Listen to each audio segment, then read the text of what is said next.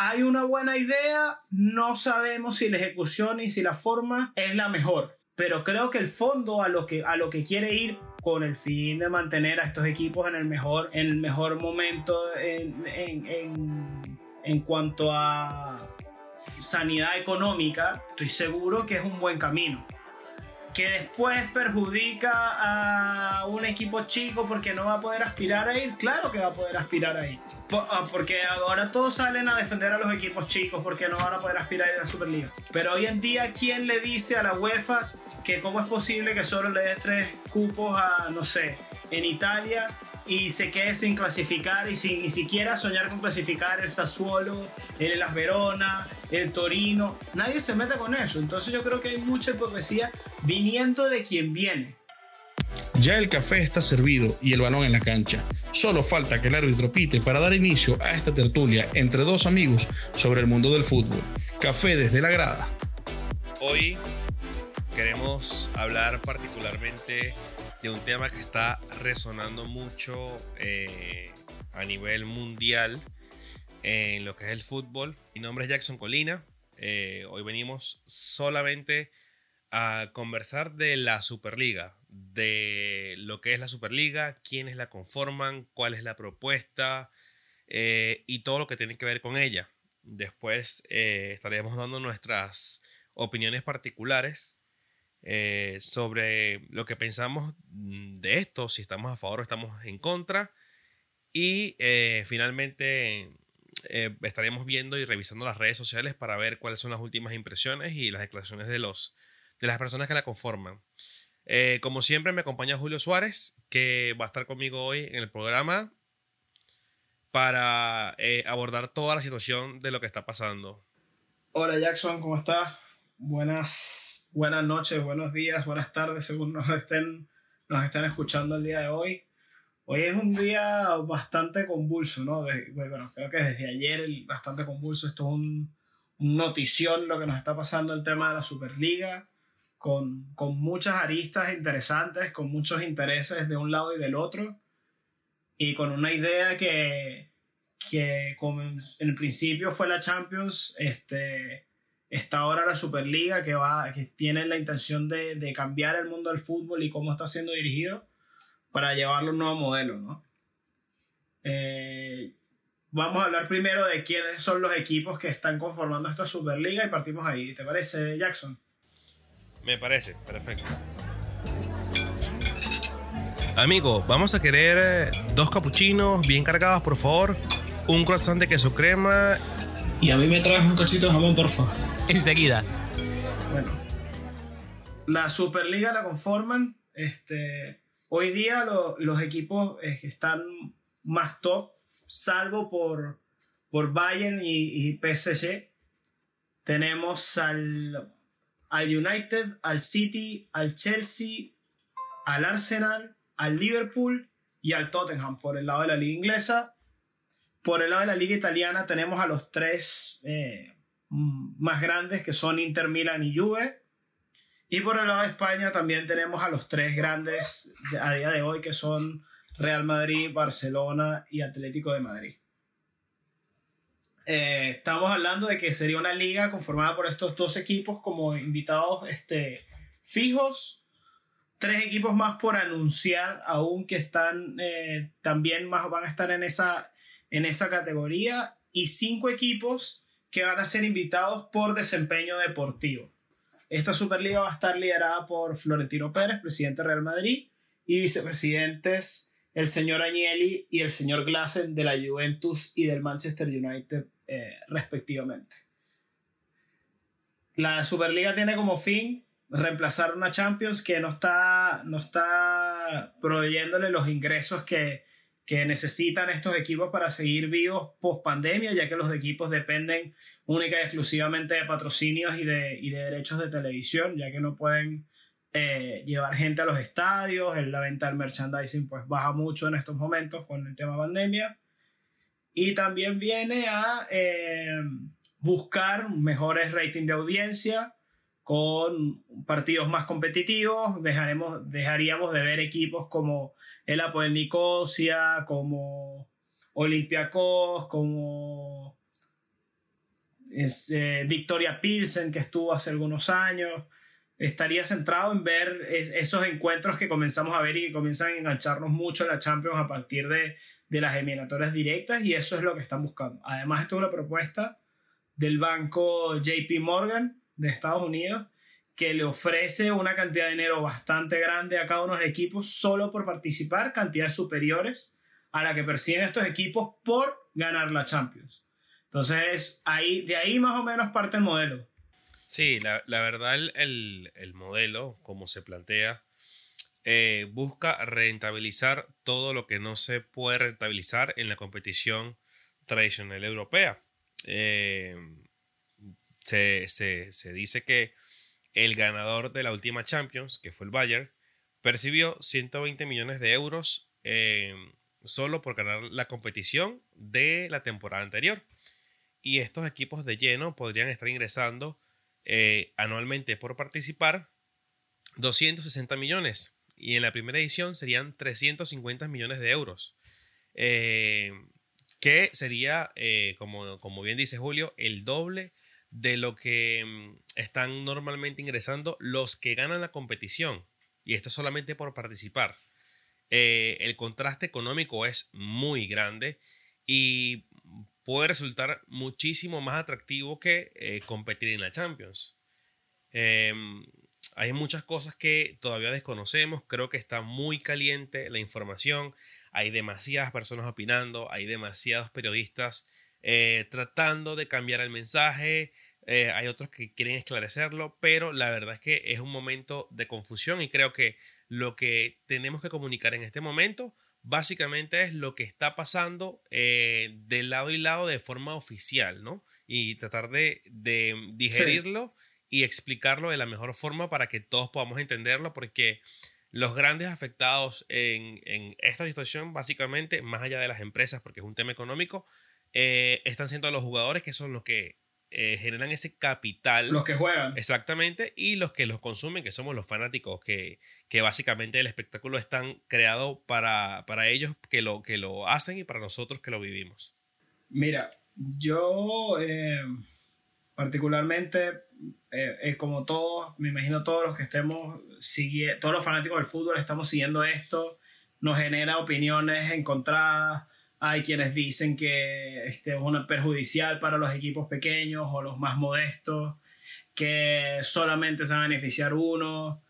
Pero la verdad es que no, yo, yo, yo creo que esto es un modelo que eh, va un poco más a lo que era la Champions en sus inicios, que eran los equipos, primero era el campeón de cada país, posteriormente comenzaron a integrar otras variantes como el segundo, el tercer lugar, dar cupos por país, pero poco a poco la Champions ha ido perdiendo un poco esa magia de realmente ser eh, equipos campeones y todos equipos top, que era de lo que se trataba la Champions League. De, ahí su nombre, Champions en un League. Principio. Claro, se trataba de... En un principio, que de hecho... De hecho, Julio, eh, eh que te interrumpa. La competición europea, eh, la primera edición, eh, la fase final fueron 16 equipos. Y fueron todos campeones de su liga local.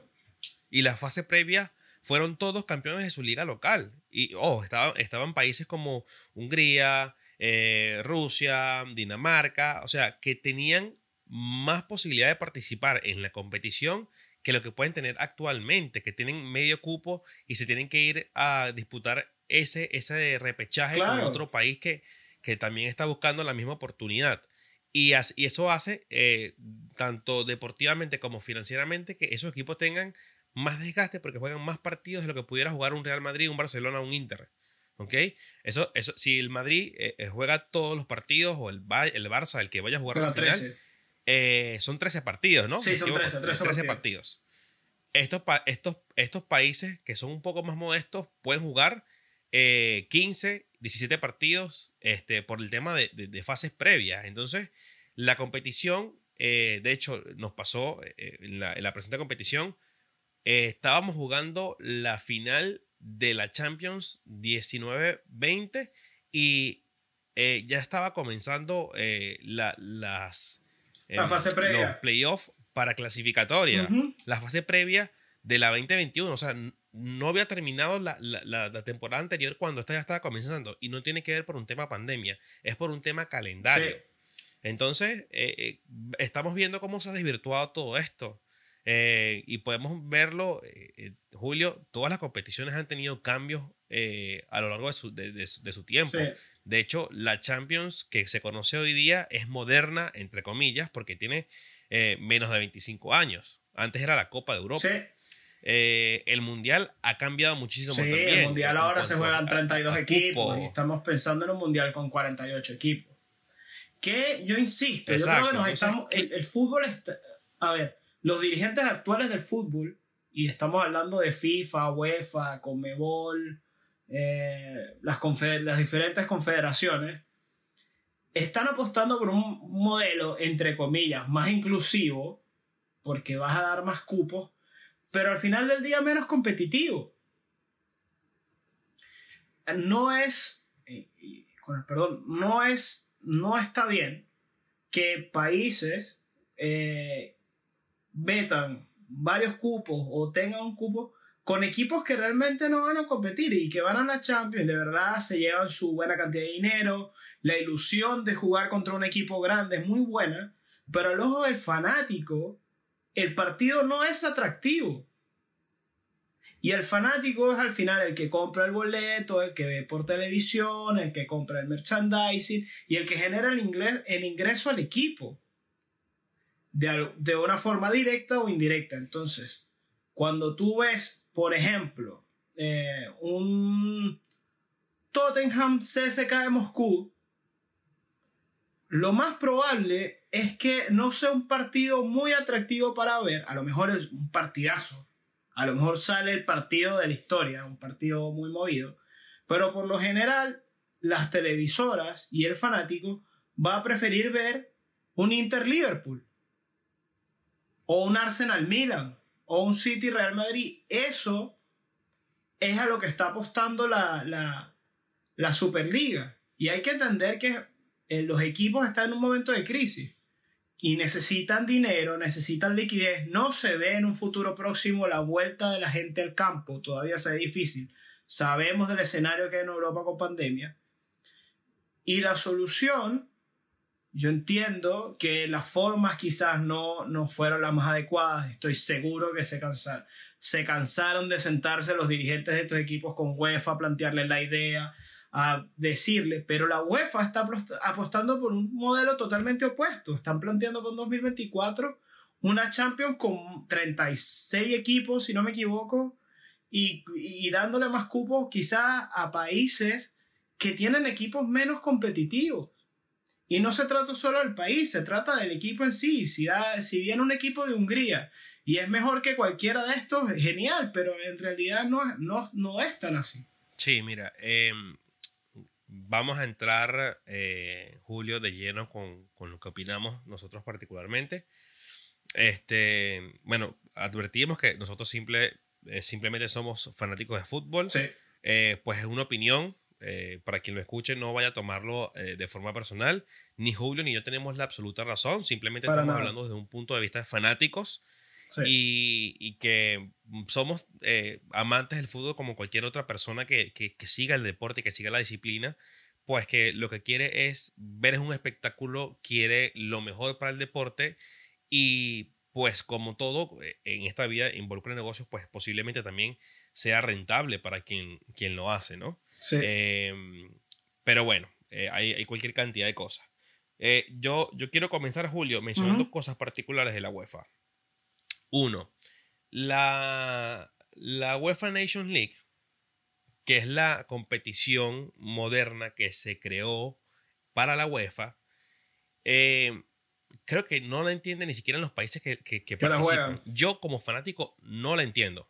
Yo como fanático no la entiendo. No, no sé. Sé que la ganó Portugal que el año pasado, el antepasado, el 2018, pero no sé de qué va la competición. O sea, hay grupos de ascenso, de descenso. Yo no sé quién es el que asciende y quién, quién asciende. O sea, no, es, yo una liga, como no entiendo. Es una liga de naciones, o sea, por lo que yo entiendo, es una liga de naciones europeas en la que juegas alguna especie de fase de grupos y después eh, avanzas, no sé si a cuartos, no sé si a semis, la verdad, voy a ser súper honesto, la he seguido re poco porque no me llama para nada, la atención.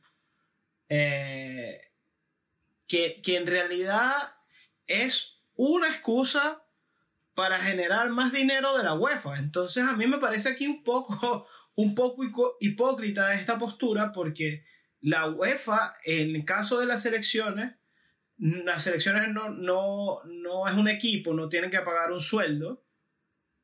La, la UEFA es la, el gran beneficiado de la UEFA Nations, Nations League, que en la verdad no genera nada, nadie se está matando por ganarla, a nadie le importa quién la ganó. Bueno, a Portugal obviamente le encantó ganarla, pero porque es un país que no, nunca ha sido demasiado ganador, pero yo no veo una Italia despidiendo a un entrenador porque no ganó la UEFA Nations League. Ni a Inglaterra, ni a Alemania, ni a España, ni a Francia, ni a las grandes potencias futbolísticas de Europa. Nadie está traumatizado por esto. Entonces yo creo... No, y que, y que Julio, lo pueden tomar a forma de entrenamiento. O sea, vamos a jugar la competición, vamos a entrenarnos, vamos a ver cómo estamos. Probamos Pero de ahí a probamos al jugador nuevo de moda que está saliendo, por ejemplo, en el caso de España, ah, jugamos UEFA Nations League, ah, ok, vamos a probar su Fati, vamos a probar a Dama Traoré, vamos a probar al chico del, del, del Eibar, si no me equivoco, Brian Hill, vamos a probar a... Y a eso van. Yo creo que la UEFA Nations League es, si bien no es esto mismo, porque ellos meten a todos los equipos europeos que pueden meter, sabiendo lo que es la UEFA, pero el gran beneficio es la UEFA. Entonces yo creo que aquí hay que quitarnos un poco las caretas, dejar de ser hipócritas y pensar, efectivamente, el fútbol y el fútbol moderno más que nunca subsiste con el dinero. Los equipos necesitan generar más dinero porque hoy, hoy en día, si un equipo con una economía organizada, y hablemoslo entre comillas, con una economía organizada, como el Real Madrid, que depende de sus socios, que no tiene un Estado atrás, ha tenido pérdidas de 400 millones de euros en dos años, yo no les quiero contar un equipo que quizá no tiene esta misma organización y que depende de otros factores. Si tú no tienes entrada al estadio, que es como uno de tus grandes ingresos, que, el, que tu presupuesto venía de entrada a los estadios, de ganar competiciones, de patrocinio, de venta de merchandising y todas estas cuestiones que conforman el presupuesto del equipo, y tú dejas de tener todo eso y pasas a depender de los derechos de televisión, necesitas que los derechos de televisión compensen el resto de los ingresos que está dejando de tener. Y, la, y la solución evidentemente que han planteado los equipos eh, últimamente ha sido gastar menos han visto eh, rebajas de los salarios de los jugadores, venta de jugadores que los equipos no querían vender para compensar tanto ficha como amortización de fichajes. Aquí hay un montón de factores que la gente se le está olvidando que está pasando y que culpan a estos equipos que son los que realmente mueven la masa del dinero. Podemos volver al, al capítulo anterior, lo que pasó con la lista Forbes estos son los equipos que mueven realmente el dinero, faltando Paris Saint Germain y Bayern Múnich que deberían estar aquí. Pero estos son los equipos que están moviendo el dinero hoy día en el mundo. Entonces estos equipos para mantener el espectáculo tienen que volver a, a, conseguir dinero para generar a generar a generar espectáculo. Encuentro muchas cosas ciertas en lo que dijo Florentino Pérez anoche desde que necesitamos generar más dinero, necesitamos eh, fichar mejores jugadores. Los jóvenes hoy día tienen otras aficiones. Hay mucha gente viendo Twitch, hay mucha gente que el partido de fútbol se le hace largo, hay mucha gente viendo YouTube, viendo otras cosas y el fútbol comienza a pasar a un plano, quizá sigue siendo preponderante, hay que decirlo, pero quizá en la juventud se va perdiendo, porque a mí no me llama la atención ver un Leeds United contra, bueno, el Leeds, no vayamos al Leeds. Imagínense que a la Champions se clasifica el Southampton contra el Paris Saint Germain. Ese partido no va a llamar para nada la atención. Ellos quieren lograr eso y a eso van. Entonces, si, si tratamos de entender el fútbol como un negocio, que lo es, este, este es uno de los caminos. ¿Qué, qué, ¿Con qué no estoy de acuerdo? Con las formas. No, estamos, no estoy de acuerdo con las formas. Anunciar una liga eh, así de la nada, entiendo que es una medida de presión para la UEFA, para la FIFA, eh, un, un llamado de atención, entiendo el fondo, pero entiendo también, señores, aquí estos son los equipos que mantienen a los demás. Estos son los equipos que hagan el espectáculo. mire. yo particularmente tengo eh, cosas que, agregar, que, que, tal vez el que no consume el fútbol normalmente no, no percibe ese tipo de cosas. Mira, Julio, en la Champions League, que se supone que es el torneo continental más antiguo y más grande y más importante del mundo que se juega año a año, hay equipos mucho más modestos que le dicen a su jugador, si ustedes van a intercambiar eh, la jersey al final del partido, se te descuenta el salario. Imagínate. A ese nivel. A ese nivel. Donde yo puedo hacer un equipo, vamos a ponerle un, nombre X. Yo soy el equipo de los 11 y el equipo de los 11 va a jugar contra el, el Real Madrid. Y yo, que soy el equipo de los 11, que soy croata, estoy compitiendo contra Luka Modric y yo me acerco a Luka y le digo, Luka, quiero tu camiseta, vamos a cambiar. Yo, eh, Luca tal vez recibe mi camisa y no, sin saber quién soy, agradecido la agarrará y me dirá, qué chévere que, que, estamos compitiendo este, compatriotas, qué sé yo, de la misma nacionalidad. Sí. Y, y, el, y la persona que recibe la camisa de Modric, pues eh, agradecido por, por el gesto y el partido, así ellas cayó goleado 8 a 0. Claro. Eh, él va a tener que pagar la camiseta que le está dando a Luka Modric, que tal vez Luka Modric la va a dejar en su casa y con el respeto de cualquier otro jugador que no esté, que no esté en esos equipos top, y, y se la van a descontar de su sueldo. Y la camisa puede ser eh, de un patrocinante mucho más modesto que Adidas, que Kelme, que Nike, Puma, porque hay muchísimas marcas además de estas, de esas grandes. New este, Balance. Eh, siendo New Balance siendo parte de estos equipos. Entonces, eh, ese tipo de cosas eh, que pasan en equipos que también compiten en la Champions, deberías darle vergüenza a la UEFA, que es el que, es el que reparte em, las ganancias. Por ejemplo, otra cosa particular y que, y que lo he visto desde hace tres años en la Liga Española, que soy muy seguidor de la Liga Española, el presidente Tebas para mí está eh, súper equivocado con muchas cosas de las que hace. Yo, yo en principio estuve en contra de lo que venía haciendo Rubiales, pero después todo lo que ha hecho creo que le ha favorecido a las competiciones. Por ejemplo, la Copa del Rey a mí a hoy día me parece mucho más atractiva que hace tres temporadas, después del cambio que hizo Rubiales. Y yo estaba en contra de lo que hacía Rubiales. Eh, pero, por ejemplo, llevar partidos a Miami de la liga súper en desacuerdo. Que la Supercopa de España se juegue en Qatar y no en España, eh, me parece una cosa loquísima. Entonces, es por traer dinero, entonces lo insisto, es por traer dinero. Exacto, pero no es la forma, pero no es la eh, forma, Julio, porque por pero entonces ¿por qué lo vas a criticar ahora? Si tú has hecho lo mismo y has alterado la competición y has modificado la competición con intención de tener más dinero, porque ahora vas a ir a darle palo. Ah, porque ¿sabes cuál es la verdad? Porque ellos están dejando fuera y sin la tajada de dinero a la UEFA.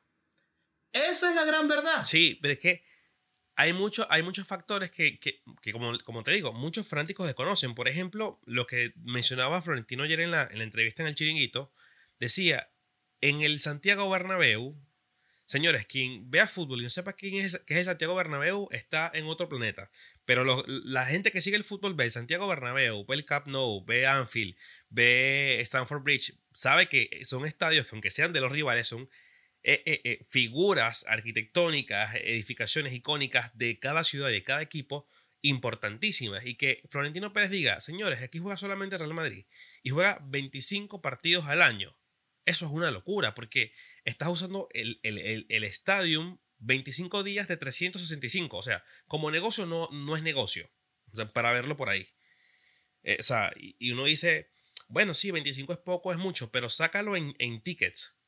O sea, son los fanáticos que van eh, domingo a domingo, sábado a sábado, entre semana a ver a su equipo en su estadio que pagan ese ticket para llenar ese estadio. Y el fanático del Madrid, al, ser un fanático que eh, está muy arraigado y tiene posibilidades de comprar la entrada cada fin de semana o los abonados y estar permanentemente en el estadio, pues va a ir y medianamente va a meter al menos 40.000, 50.000 aficionados en un estadio de 80.000, 82.000 personas. Pero ¿qué pasa con un Eibar que juega en un equipo que su capacidad son 10.000 personas, pero que su población, de la de la, ciudad, no llega a los 8.000? ¿Cómo tú llenas el estadio para que se vea bonito para la televisión? Porque tú vendes unos hechos televisivos. O sea, en la liga, Julio, se han visto eh, partidos, que los he visto yo, eh, partidos muy modestos, por mencionarte uno, un eh, Leganés de Madrid, por ejemplo, contra el Betis, que no están jugando en Sevilla, sino que están jugando en Madrid, y tú ves que la transmisión televisiva eh, hay, hay, huecos de, fanáticos porque no, no, los llenan. Entonces los equipos tienen que vender las entradas de, ese, de esa parte, que es la que se mira hacia, el televisor, eh, para llenar esas gradas. Y cuando el fanático está viendo el juego, ve, ve, la cancha perfectamente, pero del otro lado la tribuna está vacía. son el tipo de cosas que, que, están haciendo los equipos para poder cobrar el mínimo que te da eh, eh, la liga por, por, por, derechos televisivos. Entonces, Javier Tebas está súper equivocado, porque si él mismo ha tomado ese tipo de medidas en la liga, eh, no puede venir a criticar este, esta iniciativa.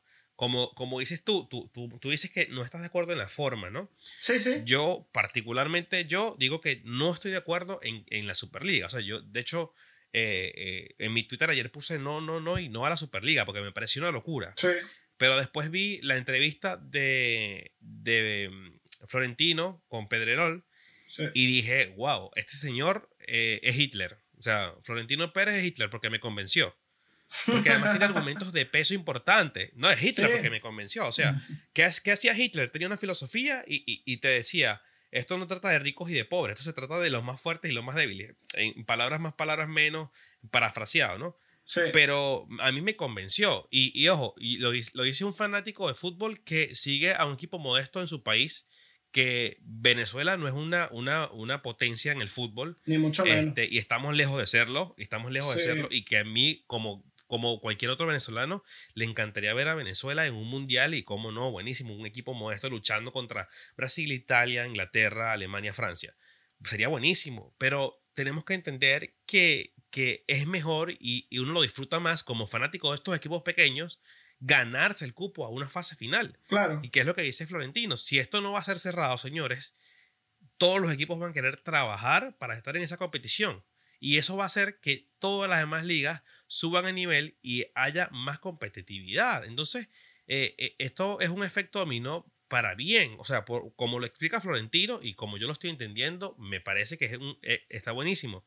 Y como te dije, en menos de 24 horas yo cambié mi opinión. O sea, a mí me gustaría, en este momento te digo, mira, no estoy 100% en pro a, la creación de la Superliga, pero me parece que es bastante atractivo. me parece que, es un modelo que puede resultar Estamos de eh, acuerdo con bastante beneficioso. Eh, a ver, estamos de acuerdo con el fin, a lo que quiere llegar, y con la situación que hay de pandemia. Eh, pero no estamos de acuerdo. Primero con la forma. Segundo, a mí igual me hace ilusión la Champions League. por más que el formato, por, más que el formato que esté ahora. Tú y yo crecimos viendo, viendo la Champions League. ¿Le podemos cambiar el nombre a Super Champions League? Claro. ¿Le podemos eh, cambiar el formato, hacer un formato más atractivo, quizás con equipos más top? Claro, sabemos que los equipos de top son contados. Los equipos realmente top son contados. Entonces, cuando tú metes tanto equipo de relleno, le quita un poco el atractivo. A mí me gusta la idea de la Superliga. En, en el sentido de a quién estoy trayendo y a lo que va. No me gusta el formato en que hayan equipos con cupo fijo, que no esté definido, ah, vienen dos de aquí, dos de allá, dos de acullá, que sería como una Champions League en reducido, que sería más mi meta, por ejemplo. 20 equipos van a jugar la Champions League y son tres de, los tres mejores de España, los tres mejores de Italia, los tres mejores de Inglaterra, dos de aquí, dos de allá, dos de allá, y hacemos los 20. Pero que sea un, ¿cómo se dice? Un, un round robin más cerrado. pero no puede, a mí, a mí no me gusta que ahorita pasemos a 36 en equipos y vengan una cantidad de equipos de países eh, que, que, no tienen el nivel para competir y que se vean goleadas eh, absurdas que quizá a, si tú estás viendo tu equipo golear a otro, bien, pero si no, está, no es ni aficionado al equipo que está goleando, ni el que es goleado, ese partido no lo vas a ver. Y se pierde algo que, que, sería lo bonito, Julio, que sería, mm, por ejemplo, el tema de los récords. Claro. Imagínate tú que a jugar, por ejemplo, Haaland. Exacto, que juega el Dortmund contra, contra un equipo cualquiera de Noruega o de Dinamarca. O Haaland le clava 10 goles en un partido. 5 goles en un partido. Y en el siguiente juega contra uno de Rumania, le hace otros 5. El tipo hizo 10 goles en dos partidos y, y va a pulverizar un récord sin haber jugado contra los que jugó el, el, récord anterior. Que es un poco, es un poco lo que, lo que me imagino, lo que entiendo yo también a lo que quiere llegar Florentino. Se, posiblemente esto no, eh, Florentino se quiere sentar con FIFA, bueno, Florentino, hablamos de Florentino porque hoy, por hoy el presidente de la competición, si fuera la Porta, sería la Porta. Se quiere sentar con UEFA, con FIFA, pero lo, lo, lo que a, la opinión propia de nosotros se refiere, yo creo que hay una buena idea, no sabemos si la ejecución y si la forma es la mejor. Pero creo que el fondo a lo que, a lo que quiere ir con el fin de mantener a estos equipos en el mejor, en el mejor momento en, en, en, en cuanto a sanidad económica, estoy seguro que es un buen camino. Que después perjudica a un equipo chico porque no va a poder aspirar a ir, claro que va a poder aspirar a ir. Ah, porque ahora todos salen a defender a los equipos chicos porque no van a poder aspirar a ir a la Superliga. Pero hoy en día, ¿quién le dice a la UEFA que cómo es posible que solo le dé tres cupos a, no sé, en Italia y se quede sin clasificar y sin ni siquiera soñar con clasificar el Sassuolo, el Las Verona, el Torino. Nadie se mete con eso. Entonces yo creo que hay mucha hipocresía viniendo de quien viene. Creo que ahí también es un gran factor, porque al ser Florentino Pérez el que lo encabeza y todo el resentimiento que hay personal hacia él, creo que también eso influye para que la opinión de la gente no, porque es Florentino el que lo está proponiendo, entonces se quiere quedar con todo el dinero y quiere. Yo creo que también hay un poco de eso. Sí, que, que la verdad eso mm, es más extradeportivo que, sí. que deportivo y que de negocio. O sea, viéndolo, viéndolo desde un punto de vista crítico, ¿no? Yo creo que, como decía Florentino ayer, si me dicen a mí que lo que lo va a presidir otra persona, pues yo buenísimo, tengo mucho trabajo que hacer y a mí la gente me eligió. Dentro de los 12 a mí me eligieron. Y si lo eligieron es por algo. no es para menos que Florentino Pérez haya cambiado a un equipo particular durante los últimos 20 años. Sí, sí, sí. Y hay cosas que, que, que, por ejemplo, tiene mucha razón. O sea, tienen que entender que más allá del deporte hay un negocio. Si hablamos del negocio, lo que dice está muy acertado. La juventud actualmente no consume deporte. No tanto eh, como antes, por ejemplo. Y no es que yo sea. Bueno, no es que nosotros seamos eh, lo más viejo del mundo ni los más jóvenes. Porque pero crecimos con esto. Este, pero yo crecí en una canchita todos los días jugando fútbol, llevando sol. Sí, sí, sí. Y tú volteas a ver las canchas hoy día de, y, y generalmente de Sudamérica, que lo puede decir Julio, de, eh, de, donde está residiendo y donde estoy residiendo yo y no ves a niños jugando eh, en las canchas y no es por pandemia, ojo, es por un tema de tecnología, de nuevas formas de entretenimiento y de X, Y, Mira, salvo que el niño esté metido en una academia, salvo que haya otra cosa. Normalmente cuando tú vas a jugar, por lo menos acá en Chile, en la noche, en la noche, que es donde podemos jugar un poco más los adultos, o los fines de semana en la mañana, no ves un niño en las canchas. Ni siquiera los hijos de las personas que están jugando. Eh, que en mi época, cuando yo era más. Cuando, yo era adolescente, iba a jugar con los adultos. Eh, eh, adolescente, te estoy hablando de 16, 15 años. Y ya jugaba con adultos. Y tú veías que iba el hijo del, del señor con el que tú estabas jugando, se llevaba a su niño a jugar a la pelota. Hoy día no es, es no es el caso. No es el caso. No es el caso. No es el caso. No, y, y, que, y, que, podemos entender que es un tema generacional sí. y todo. O sea, eso está perfecto. Hermano, está muy si están jugando, están Pero jugando tenemos fútbol, otra están cosa- jugando en play. No están jugando el fútbol físicamente, lo están jugando en play. Exactamente, exactamente. Porque Neymar claro, no juega el eh, pie en play, porque tienes a Onivay, porque tienes a los jugadores de fútbol, están jugando fútbol en play, eh, se hace atractivo, después tienes el League of Legends, tienes un montón de otras cosas que han atrapado la atención de los niños y de los jóvenes.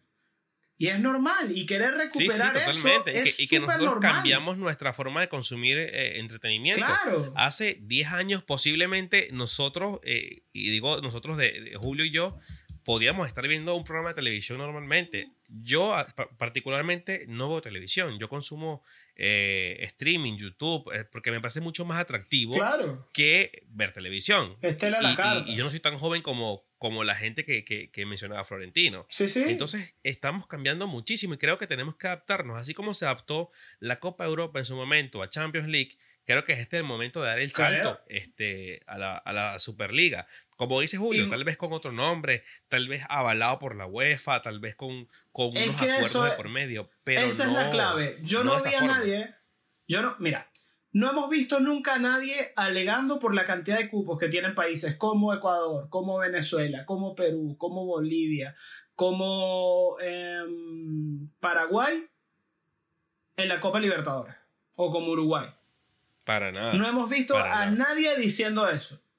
Brasil, si no recuerdo mal, tiene seis cupos y medio. ¿Y contra quién se elimina la frase media un equipo, un equipo brasileño?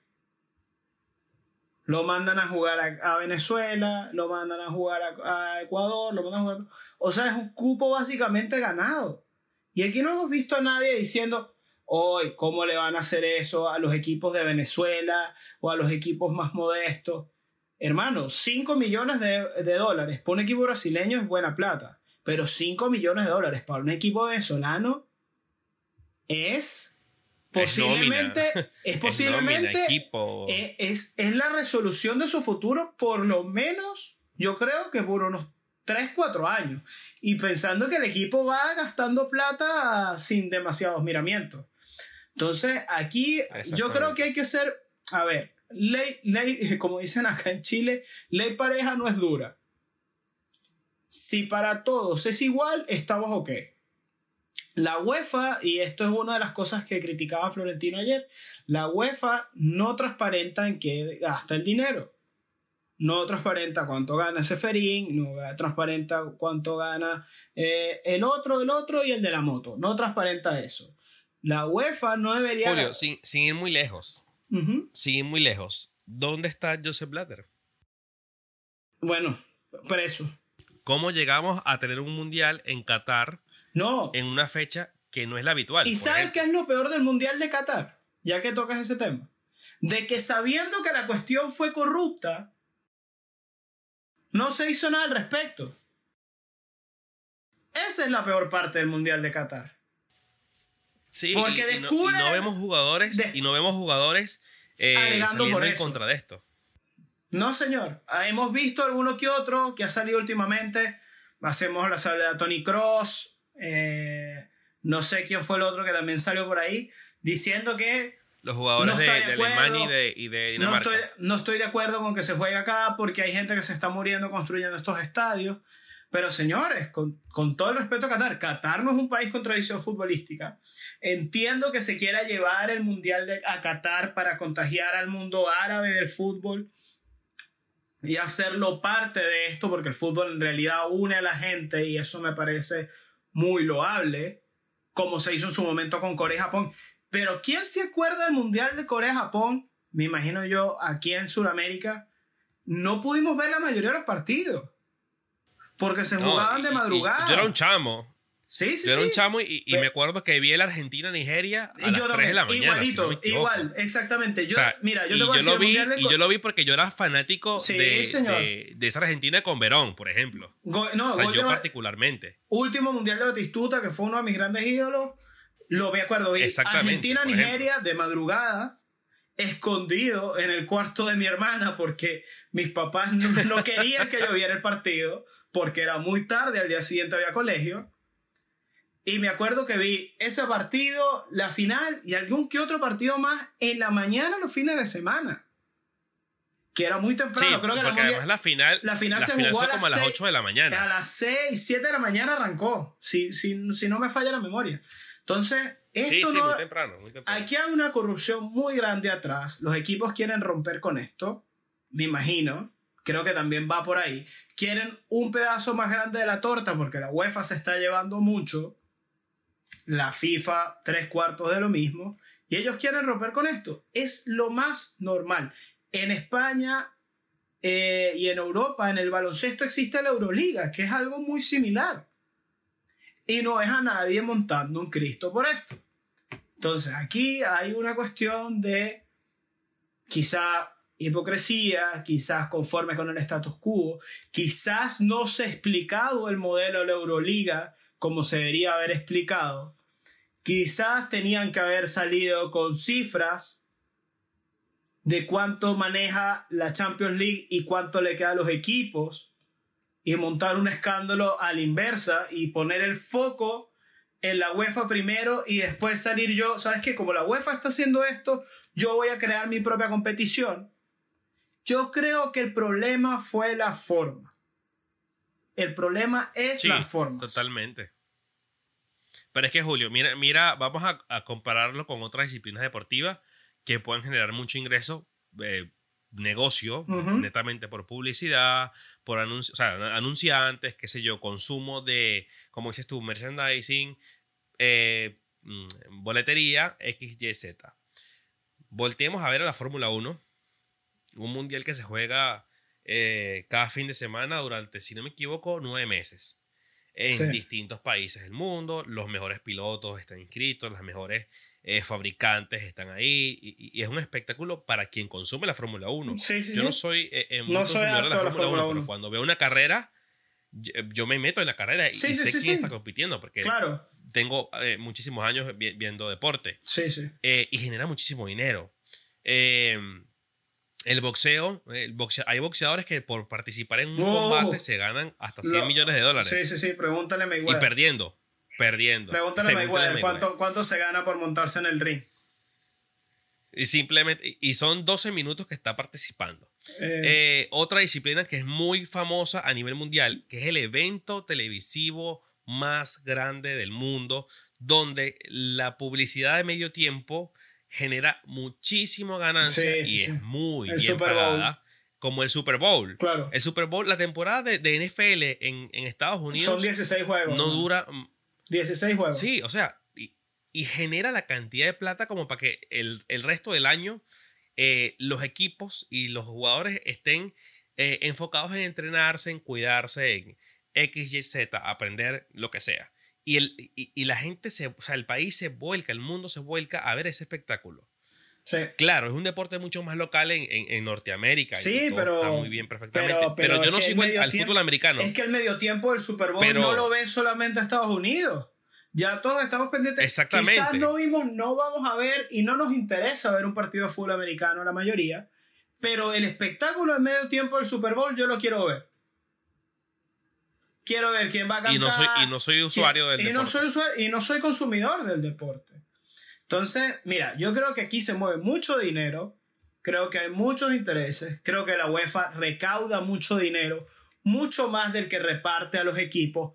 De ahí que los equipos estén tomando esta medida, según las informaciones que salen últimamente en las páginas y en las redes sociales, ya se cayeron los seis ingleses con comunicados oficiales y todo. Eh, las ligas locales no se iban a acabar. Esto era cambiar la Champions League.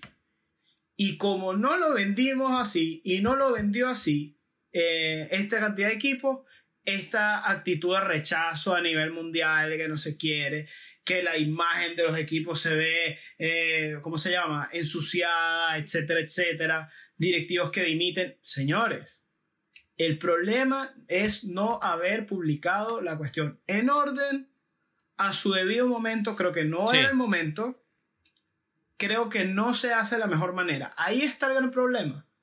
Porque si tú te paras ahora, cuando termina la temporada, muestras lo que ingresa UEFA por derechos televisivos, por la Champions League, ¿Y cuánto te dan a ti?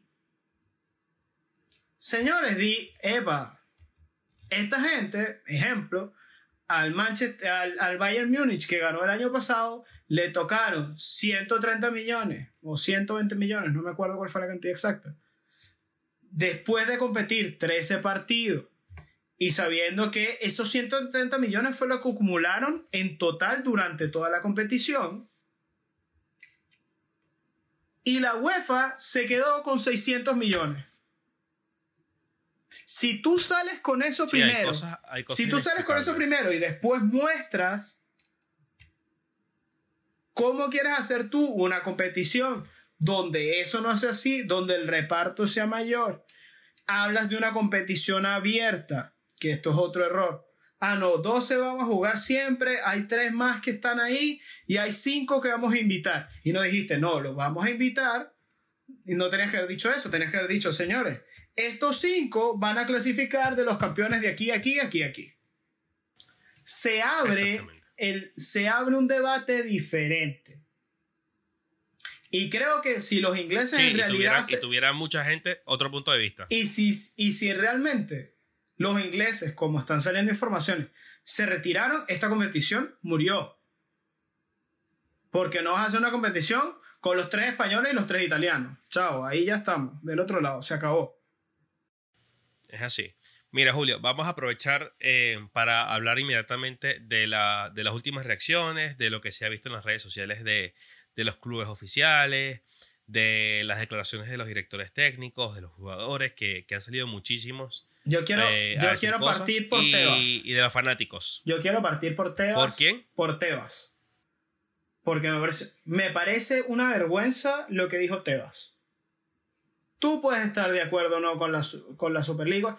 Todos sabemos que Tebas está buscando la presidencia de la Federación Española. Esto no es secreto. Se ha lanzado ya dos veces. Las dos veces ha perdido. Sabemos que ha sido un personaje bastante nefasto para la Liga de Fútbol Español diciendo que Florentino Pérez es un desastre como presidente y esto no es escrito, esto es el audio, está en as.com, vayan y leanlo.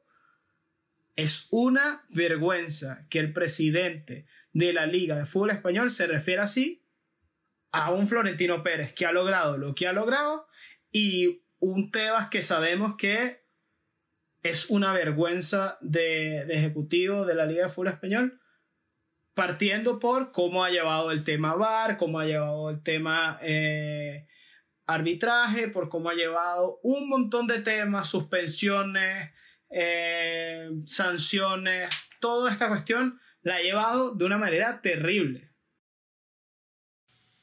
Mira, Julio, sin ir muy lejos con, con Tebas hay cosas que son de muy reciente data. ¿Qué dijo Tebas cuando se fue Neymar? No, aquí no va a pasar nada. Esto se va a mantener igual. Esto es una liga muy sólida. Y no, señores. ¿Qué pasó cuando se fue Cristiano?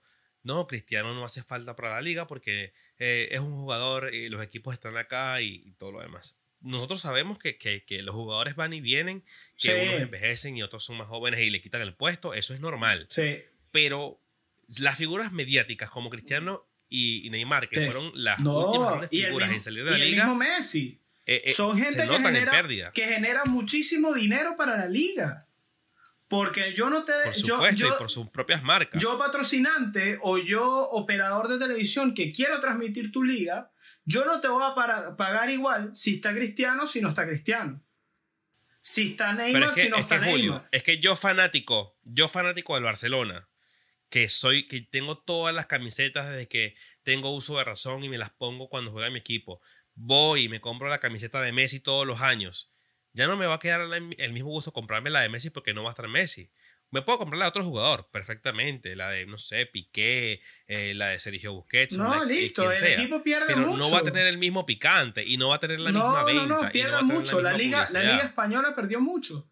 Y, y, sabemos que Tebas, la verdad, no es un personaje porque vaya, vale la pena eh, hablar, pero a mí me parece una vergüenza que el presidente de una liga salga diciendo esto. Eh, me parece también súper mal que, que gente de la política se haya metido en esto, desde ministros, desde Boris Johnson, eh, que gente como Vegan también haya opinado diciendo que no está de acuerdo. Señor, usted está en Estados Unidos con otra situación económica diferente, está haciendo plata, haciendo mucha está en una liga que usted me, usted no se tiene que ganar el, el ascenso, usted paga y compra su cupo. Entonces no me vengas a mí ahora a hablar de esto. Y usted tiene derecho a un jugador franquicia por el que paga una cantidad de dinero elevadísima y usted a golpe de chequera compró y descompró todo lo que quiso o todo lo que le alcanzó para su equipo, que alguien quisiera jugar en el Inter de Miami. Entonces, a mí lo que no me gusta es si tú vas a salir a criticar y tú, vas, tú no puedes tener, como decimos en Venezuela, rabo de paja. Pero es que mira, mira los ejemplos que tenemos eh, presentes, Julio. Eh, los equipos como Red Bull los Red Bull son equipos que no son históricos y no son grandes en Europa. ¿No? Eh, son equipos nuevos. Eh, el mismo Leicester eh, no es un equipo histórico y no es un equipo grande en Europa. a ver, es un equipo histórico en Inglaterra, pero, no, pero no histórico positivo. Es un equipo como, por ejemplo, en España, no sé, el Valladolid, que ha estado un montón el de Zaragoza, tiempo. Que está el Zaragoza, sí. Eh, son equipos que no. Exacto. veamos una cosa importante, porque los primeros que están eh, eh, negándose a todo esto, como el Betis, como el Sevilla, como el Valencia, pueden ver como un Granada, que es mucho más modesto que ellos, le esté quitando puestos europeos año tras año. Sí. O Inglaterra, el Leicester, ¿sabes? O el, Wolverhampton, que está ahí a punto de caramelo. Entonces tenemos que, ir evaluando ese tipo de cosas porque sabemos quiénes están en, en contra de esto. Eh, eh, particularmente el Liverpool es uno de los que de los 12 fundadores, como, como, como se dice por ahí, eh, de los que dice, sí, nosotros somos parte de la Superliga, pero después vemos un técnico como Klopp diciendo que está en contra de esto, un técnico como, como Guardiola que dice que está en contra de esto porque esto es antifútbol, esto es antideporte, y diciendo esto de una manera rotunda y los jugadores también, pero son los mismos que domingo a domingo se están quejando de que están séptimos, octavos y novenos porque juegan demasiados partidos al año. Claro. Qué casualidad. Ojo, que, los jugadores se lesionan porque juegan muchísimos partidos al año. que eh, vienen de las selecciones eh, eh, lesionados. Entonces, ¿por, qué estamos, estamos reclamando? Por, por la igualdad de competitividad, que es decir, todos juguemos la cantidad de partidos más o menos parecida. Y si yo juego más es porque yo avancé más en, las instancias finales, mm. que eso es lo normal en cualquier deporte del mundo. Porque el, que, el que juega unas Olimpiadas hizo una clasificación antes y va pasando eh, ronda tras ronda para conseguir el oro. Y eso lo vemos, lo hemos visto en el deporte durante muchísimos años. y eso pasa en la NBA, y eso pasa en la MB, y eso pasa en la NFL. ¿Por qué no puede pasar en el fútbol? Claro. vas a jugar más partidos. Entonces, no te puedes quejar diciendo que no, que la Superliga mata el deporte, pero tú mismo te estás quejando de tu propia competición local, diciendo que, que juegas la Carabao Cup, que, que juegas la FA Cup, que juegas la Community Shield, que juegas la Premier, después te toca ir a la Champions y estás cansado, tienes que tener un equipo alternativo, entonces necesitas más jugadores y para tener más jugadores necesitas más plata, entonces la plata no va a crecer en un árbol. sí, y no se va a generar este tipo de personas. Sí. Es que lo que digo yo, tú no puedes quejarte de algo que primero todavía no entiendes, que no te han explicado, que no le diste la oportunidad de que te lo explicaran, porque ya a esta hora básicamente está muerta la Superliga. Eh, no, no, le diste oportunidad de que alguien te dijera, no, pero espérate, mira, esto tiene esto y este, este beneficio, vamos a ir por este camino, esto es lo que le queremos proponer. Y siendo tu club uno de los que acepta, no deberías salir tú el primero a decir, esto no, pero sabemos que Klopp es un tipo bien. bien bocón en ese sentido. a falta de una mejor palabra.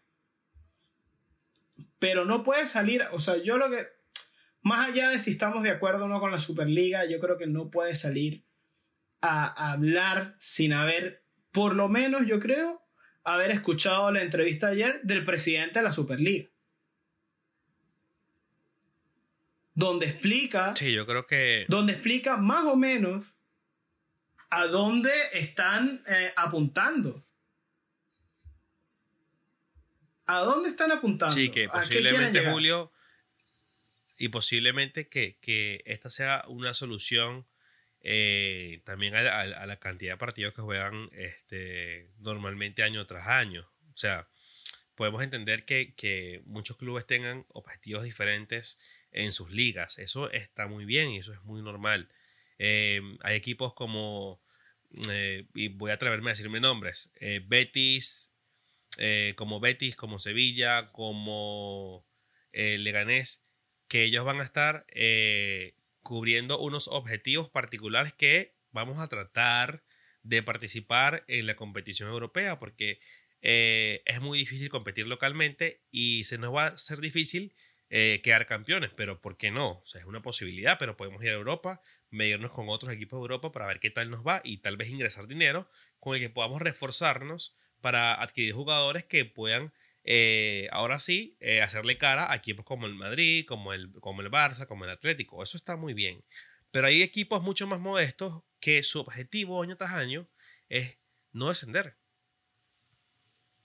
O sea, y eso, y eso es lamentable, que un equipo eh, de, de una competición que es la primera, la primera división, su objetivo sea, mira, nuestro objetivo para este año es no descender. Vamos a hacer lo posible para quedar por lo menos del 16 hacia adelante. O sea, eso no, eso no es un objetivo para un equipo de una liga. El objetivo de, cualquier participante de una primera división, del primero al 20, tiene que ser ganar la competición. Seas quien seas, tengas el nombre que tengas. Bueno, pero incluso, incluso no ganarla eh, ya, pero por lo menos eh, buscar puestos europeos. Pero esto de. sí, claro, como lo, como, como lo dije. Pero esto, eh, ¿cómo se llama? Que tú pelees por no ascender, yo lo acepto de los equipos que acaban de ascender que tiene otro, una diferencia de calidad importante. ¿Sí? Seamos honestos. Sí, que, vamos a adecuarnos, vamos, a, vamos a pisar tierra y vamos a ver cómo está esto para ver si nos podemos mantener. Pero el tema está en las diferencias abismales que hay de presupuesto entre equipos y que se debe también a, a ¿cómo se llama? A diferentes cuestiones. Volvemos al caso, volvamos al caso de la Liga Española en la, nueva, en la repartición de derechos televisivos, la Liga Española hizo que los equipos grandes, que son los que generan realmente la, buena cantidad de dinero en derechos televisivos, se dieran, y eh, lo hicieron igual voluntariamente, entre comillas, Madrid, Barcelona, Atlético de Madrid, una parte muy importante de, la torta para que los equipos de pequeños tuvieran dinero y tuvieran cómo mantenerse.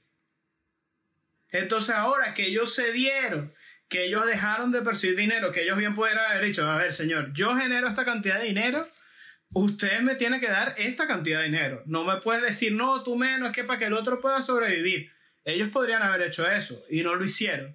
Y ahora que ellos están buscando su supervivencia porque estemos claros, la pandemia nos afectó a todos. Ah, no, ahí no es justo. Señores, los equipos modestos con los derechos televisivos cumplieron sus presupuestos en algunos casos. Cumplieron con lo que necesitaban para poder sobrevivir. Los equipos grandes no. Y al final, la mayoría de los aficionados que no somos de Cádiz, que no somos de Sevilla, que no somos de Mallorca, que no somos de, eh, vamos a llevarlo a Alemania, que no somos de regiones bávaras pequeñitas donde hay equipos, que, no, que, que nuestros equipos son como locales, los que somos de los equipos grandes y, hemos visto, y somos aficionados a los equipos grandes, nuestros equipos están en peligro. ¿Por qué nos vamos a rebelar contra esto de esta forma? Yo creo que habría que haberle dado la oportunidad, creo que habría que haber escuchado, creo que estamos apuntando mal las cuestiones, creo que nos gusta el status quo, nos gusta que no cambie la competición porque estamos acostumbrados, porque igual sigue siendo atractiva para los aficionados de fútbol de siempre, nos gusta el tema de ilusión de, de la gente de los equipos que algún día quieren clasificar a la Champions, que quieren algún día competir por la Champions, los niños o los jóvenes que juegan a la pelota, que sueñan con salir a la cancha y escuchar el himno de la Champions, esas cuestiones son muy válidas, pero se puede hacer de otra manera. Sí, yo creo que, el deporte ha evolucionado muchísimo. Yo creo que esta retirada de equipos ingleses masiva Yo creo que, yo creo que esta retirada de equipos ingleses masiva obedece algún tipo de amenaza, algún tipo de mensaje por atrás, eh, o alguna llamada de Boris Johnson a, los dueños del equipo. Le dije, mire, señores, aquí todo el mundo se mantiene en línea, aquí, nadie, aquí no se mueve ni Dios. Yo creo que va por ahí, porque si ellos después de dos años y tres años, planeando esto, salen, comunican y ahora se retiran cuando vieron la reacción de la gente, o son muy cobardes o hubo alguna llamada o hubo algún mensaje que, del que nosotros no estamos enterados para que ya los seis ingleses hayan sacado comunicados diciendo que no van, a, no van a participar de la Superliga. Aquí hay algo más. Todo ha, sido, todo ha sido muy rápido. Todo ha sido muy rápido. Eh, esto es un efecto bola de nieve. Va a traer muchas más repercusiones. Eh, esto va a tener bastante tela que cortar, posiblemente. Eh, puede haber gente pensando de este lado del mundo en hacer algo parecido eh, entre México, Estados Unidos y, Canadá o, aquí al sur con, los grandes de Argentina, Uruguay, Brasil y Chile. O sea, pueden pasar muchísimas cosas. Obviamente, eh, lo que siempre se busca es que si esto es para entretener, porque eh, si hay una pasión detrás de todo esto, el aficionado consume el deporte por, por, un tema pasión y entretenimiento, no, no por otra cosa, porque no le genera dinero. Obviamente hay gente que sí, que, que genera mucho dinero con, con, el fútbol, con las apuestas, pero eso son otras cosas. Eso ya, ya, se escapa de, de, de, nuestras manos y de lo que podemos nosotros hacer. Yo como fanático, eh, si el Madrid no clasifica a una competición o no compite a, a instancias finales, sea quien sea el que tenga enfrente, yo voy a ver una final eh, Barça, eh, PSG o Bayern City o el que sea, porque la competición me parece atractiva y me parece que los dos equipos tienen suficiente nivel como para que yo esté entretenido viendo un partido de 90 minutos. Eh, hay gente que no, obviamente, hay, fanáticos que no, que son muy de su, de su equipo y pues no voltean a ver otro juego que no sea de su equipo, pero yo si no tengo más nada que hacer y paso y estoy haciendo zapping en el televisor y veo un partido de fútbol que medianamente me llame la atención, lo voy a dejar porque lo quiero ver. Claro. Eh, yo que soy bastante consumidor del fútbol. Entonces, eh, las cosas han cambiado. Ahorita, y, retomando el tema que decíamos antes, ahorita un, un, niño 15, 20 años no está pendiente ni siquiera de, de, prender un televisor y, de sintonizar un, canal tiene, deportivo. Tiene que ser muy fanático para ha evolucionado muchísimo. Tiene que ser muy fanático. Para no, y que tiene que ser muy fanático que el papá ha estado ahí, mira, esto es fútbol, mira esto. Sí, por aquí son las cosas. Pero es muy, muy raro. Entonces, eh, yo creo que yo, yo que soy de las, de las personas que dice que no a la Superliga, ojo, y sigo manteniéndolo, después de ver a Florentino, mm, como te dije, Hitler me convenció. O sea, eh, eh, hablándome de esa forma, teniendo en cuenta ya la historia que tiene Florentino, que es una persona de negocios, que sabe que, ha revolucionado el fútbol, que te dice que si el Bernabéu se usa para 25 partidos al año y ahora lo vamos a techar y se va a usar para conciertos cada fin de semana, pues buenísimo. Le genera ingresos y, una economía mejora a un equipo de fútbol que, tal vez no se dedique a eso, a dar espectáculos eh, eh, eh, musicales. Entonces, yo viéndolo desde ese punto de vista, Julio, particularmente yo, creo que estoy un poquito más convencido. Podría estar en un 60-40, un 55-45, pero creo que eh, tienen que sentarse las autoridades, plantearse una, o sea, hacer una buena propuesta para los equipos, para los jugadores, que son los que realmente hacen el espectáculo, y una vez así, pues transmitírsela a los que somos nosotros, que somos los consumidores de esto. Sí, es que aquí, a ver, yo, yo te digo, yo en un principio cuando se hablaba de esto, que esto no se viene hablando hace dos días, hay que ser, hay que ser, ¿cómo se llama? Eh, hay que tener memoria y esto se viene hablando hace mucho tiempo, del tema de la Superliga. Yo no la concebía, de, no pensaba que podía pasar, no pensaba que se podía hacer, pero escuchando los argumentos de Florentino, me parece que se le tenía que haber dado la oportunidad de explicar. Solo eso. Ya después decidir, creo que la UEFA tiene que mucho trabajo que hacer. Creo que es un espaldarazo para la UEFA que, que, que comiencen a retirarse los equipos y cuando a esos equipos les falta presupuesto, comiencen a vender jugadores al loco, comiencen a tener otro tipo de problemas económicos y busquen, esta, y busquen alguna solución, vamos a ver qué solución les va a dar la UEFA. y seguramente ya va a ser muy tarde. Y no perdamos en perspectiva. El señor que está proponiendo esto y que hoy día es el presidente de la, de la Superliga, que es Florentino Pérez, como bien lo dijiste, es un tipo de negocios que entiende bastante de negocios.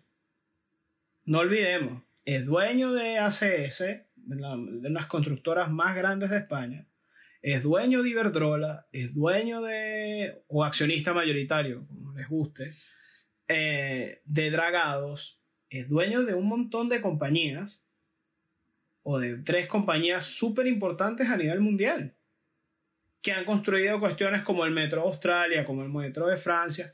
O sea, Florentino Pérez no es un, no es un tipo que no sepa de plata. Además, tengamos en cuenta que el Tom Madrid quebrado a horas de tener un descenso administrativo y lo convierte en el club que es hoy. Saneó la economía, trajo a Figo, trajo a Zidane, trajo a Ronaldo, trajo a Beckham, trajo a Cristiano, trajo a Kaká, trajo a Xavi Alonso. Ojo, no perdamos de perspectiva de quién estamos hablando. Y si este señor nos dice, por aquí van los tiros, la experiencia a mí me hace pensar, y lo he visto por él, que por ahí deberían ir los tiros. Exactamente. Pero bueno. Mira, hay mucho, hay mucho que discutir sobre esto, Julio. Creo que por hoy vamos a dejarlo. Por hoy estamos hasta acá. Eh, eh, posiblemente hablemos de esto en, futuros episodios. Vamos a ir viendo las reacciones de otros jugadores, de otros técnicos, Vamos a ver qué pasa eh, con las declaraciones de los clubes ingleses particularmente, eh, los clubes españoles, que ya por ahí em, eh, el presidente del Barça hizo hincapié en que él solamente va a aceptar esto si los socios están de acuerdo. Hay muchas reacciones, esto es muy reciente, sale información minuto tras minuto, de hecho en este momento que estamos grabando está saliendo que se está llevando a cabo una cumbre entre los presidentes fundadores de la Superliga. Entonces, esto es información que va eh, hora tras hora. Eh, creo que lo mejor para los fanáticos que somos nosotros, eh, y lo puede decir Julio, es informarse bien, tratar de entender el formato, tratar de, ver qué es lo que le conviene tanto a jugadores como equipos y, que todo se haga por el, por el bien del deporte y por el bien del entretenimiento, ¿no? Sí. Eh, Julio, ¿tenías algo más que decir? No, eh, creo que es mucho lo que da para hablar esto. Creo que eh, al final ganaron los, que, los que se pronunciaron al respecto, se dieron ante la presión los, ingleses. y bueno, veremos cómo continúan los equipos de aquí en adelante sin, sin, sin, esto, sin esta Superliga y sin esta posibilidad de, de buscar nuevos ingresos. Bueno, Julio, eh, gracias nuevamente por, por, compartir este espacio conmigo. Eh, estamos ya eh, con una jornada de liga muy próxima. Sí, señor. veremos qué, qué, va pasando en estos días y pues estaremos pendientes para, para llevarles otro episodio de Café desde la Grada. Eh, como bien saben, eh, nos pueden escuchar por eh, Google Podcast, Apple Podcast y Spotify. También tenemos nuestra página principal en Anchor, nuestras redes sociales, todas como Café DS de la Grada. podemos debatir también, si quieren, tenemos el canal de Telegram, se pueden unir por ahí también. Y el grupo de WhatsApp donde posiblemente estemos soltando próximamente información tanto de los episodios como de lo que va aconteciendo tanto de eh, esta conversación de hoy de la Superliga como también del futuro de lo que vaya a pasar con la Champions, si se va a jugar o no las semifinales. Hay muchas cosas. Eh, por lo pronto, eh, yo me despido. Mi nombre es Jackson Colina y los dejo con Julio. Hasta luego a todos, que tengan buenas noches.